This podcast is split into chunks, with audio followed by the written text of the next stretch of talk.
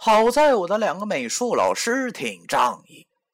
我头一次遇到让我们上课抽烟的老师，就是这两位：主教素描的老贾和主教色彩的老张。老哥俩岁数加在一起都快九十了，却还是每天都喝醉。喝醉后就给我们烟抽。有一回下午素描课，校长路过我们画室，发现我们正在边画画边嗑瓜子儿。而老贾喝多了，正在看从学校图书馆里顺来的《金瓶梅》。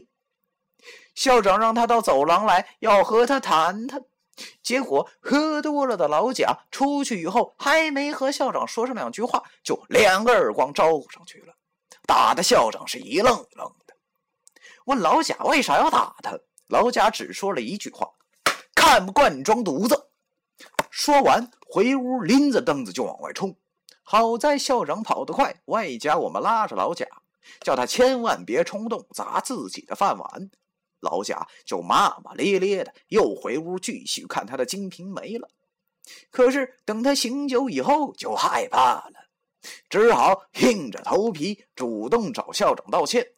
听说校长好像是被他吓着了，见他来道歉，也就顺着他的台阶说了句有的没的。老贾一听没事了。心中大喜，非得要请校长喝酒。不过校长说什么也没去，估计是怕老贾喝多了再揍他。从此以后，校长就再也没有来到过我画室来，我们也就乐得逍遥了。所以，我们不得不佩服自己的恩师如此洒脱的性格，让我们感觉到了虽然没有女朋友，但是也乐得清闲的生活。那是个夏天，这一天早上，老贾和老张告诉我们十一个人，今天一天去郊外写生。我一听就乐了。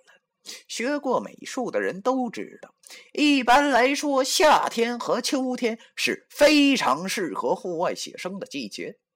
可是名义上是写生，其实就是去游山玩水、吃喝玩乐。夏天郊外有种西瓜的。我们就顺上几个。秋天郊外有种玉米的，我们就顺上烤几个。真正画画的却没几个。这只是给偷懒不上课找了个冠冕堂皇的理由罢了。听到这消息后，画室的丫头们乐得叽叽喳喳的。老杨把我和杨旭，就是那个外号“阴阳人”的哥们儿，叫了出去。给我们俩钱，让我们俩把画袋清空后，买点白酒、花生、香肠、调味料的之类装进去，中午好好的喝一顿。